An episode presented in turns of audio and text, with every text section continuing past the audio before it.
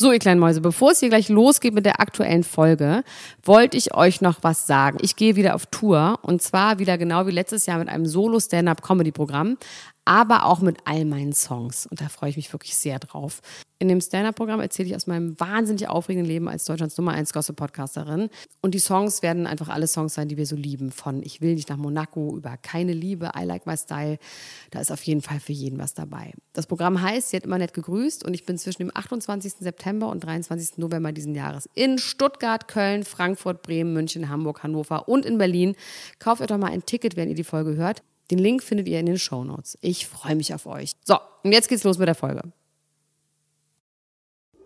Die Niemand muss ein Promi sein Lunchbreak mit Elena Gruschka und Max Lessmann.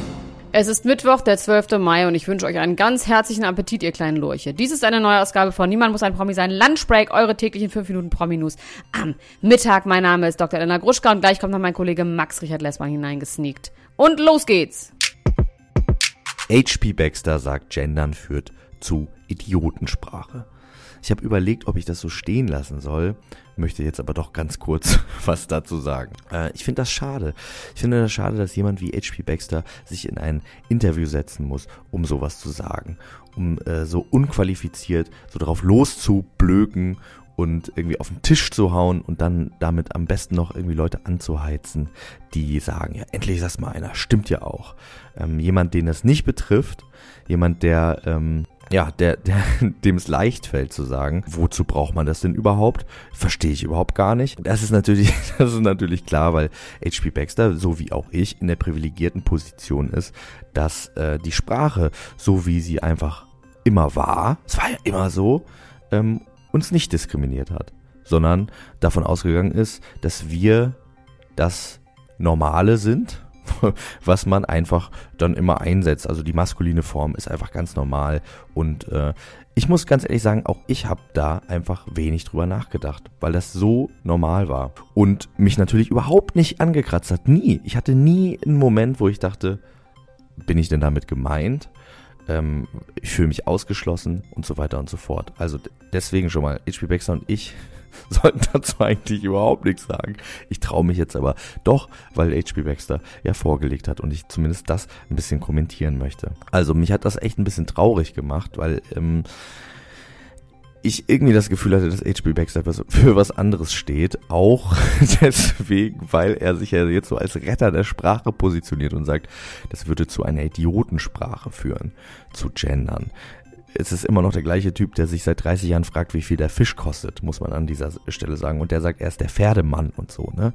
Also ich, ich habe ja ein Herz für so Dadaismus und finde das, finde das auf jeden Fall schön, ähm, so Blödsinn mit Sprache zu machen. Aber das ist natürlich jetzt auch kein Literaturwissenschaftler oder Sprachwissenschaftler, der irgendwie wirklich was Dezidiertes äh, dazu behaupten kann.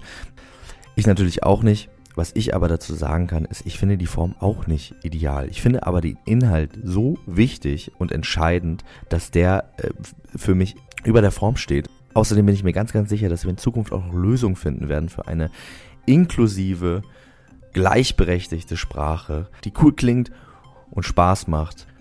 Und ich als jemand, der jeden Tag wahnsinnig viele Flüchtigkeitsfehler macht, obwohl er jeden Tag schreibt, bin sowieso der festen Überzeugung, dass Inhalt über der Form steht. Und Gendern ist einfach wichtig, weil mit Sprache alles anfängt. Mit Sprache ändert sich das Bewusstsein.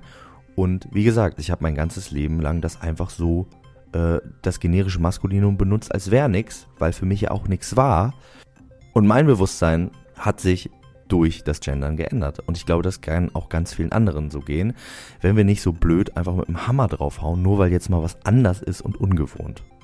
Also HP, vielleicht mal ein bisschen halblang, dann sage ich dir vielleicht auch, wie viel der Fisch kostet. Ich hatte mir eigentlich vorgenommen, Bennifer, also Ben Affleck und Jennifer Lopez 2021 einfach zu ignorieren. Aber ehrlich gesagt bin ich jetzt genau wie Alex Rodriguez schockiert dass das anscheinend weitergeht. Ich habe gedacht, das wird Clickbait und dass man bei allen Menschen, die sich trennen, erstmal denkt, dass sie wieder mit den Exen zusammenkommen, genau wie man immer bei neuen Paaren denkt, dass sie sofort heiraten müssen. Beides ist ja in der realen Welt total unrealistisch. Man kommt ja nicht nur wieder mit seinem Ex zusammen, nur weil man sich getrennt hat und das mit der aktuellen Beziehung nicht geklappt hat. Bei mir jedenfalls war das noch nie so. Jedenfalls habe ich mich eigentlich entschieden, das zu ignorieren. Aber es geht weiter und jetzt hat sich Matt Damon dazu geäußert. Matt Damon wurde in einer Talkshow gefragt, was er denn von Benefit 2021 hält. Und er hat gesagt, es gibt nicht genug Schnaps in der Welt, als dass ich dazu etwas sagen würde. Er hat dann allerdings doch was dazu gesagt. Und zwar hat er gesagt, ich liebe sie beide und ich fände es total toll und es wären wahnsinnig interessante Gerüchte. Um jetzt mal die Fakten sich anzugucken. Jennifer Lopez und Ben Affleck wurden gesichtet in Montana, wo sie Zeit bei ihm in einem Haus verbracht hat, mehrere Tage. Und ehrlich gesagt finde ich schon spektakulär, dass die überhaupt noch so viel Zeit miteinander verbringen, dass die überhaupt so miteinander befreundet sind, als dass sie zusammen Zeit verbringen würden. Und es ist jetzt ja auch nicht so, als hätten die die ganze Zeit zu dritt mit Alex Rodriguez zusammen Mau Mau gespielt, als sie noch zusammen waren. Also jedenfalls nicht, dass ich es wüsste und ich weiß ja nun alles, was passiert. Okay, das heißt, was passiert hier eigentlich gerade? Also entweder sind die einfach nur befreundet, was ich super spektakulär finde, oder sie wollen Alex Rodriguez ärgern, was klappt, weil er ist schockiert und sauer, weil er dachte, er könnte wieder mit ihr anbändeln. Oder es gibt tatsächlich Benefit 2021. Wenn ich mich recht erinnere, war das auch so eine schlimme Beziehung, wo man viel zu viel Zeit miteinander verbracht hat, sich ständig Schatz und Honey genannt hat, sich immer so Küsschen auf den Mund gegeben hat und sich ganz viel auf den Sack gegangen ist. Er musste, glaube ich, in allen ihren Videos mitspielen und war immer der traurige Klaus, der seinen eigenen Charakter verloren hat. Wobei man bei Ben Affleck, den ich tatsächlich sehr mag, im Gefühl hatte, ihm ist einfach alles scheißegal, der will einfach nur seine Ruhe haben. Und wenn er sich dafür irgendwie in Bentley setzen muss und bei Jenny from Block irgendwie nochmal mitspielen muss, vielleicht hat er einfach aufgegeben.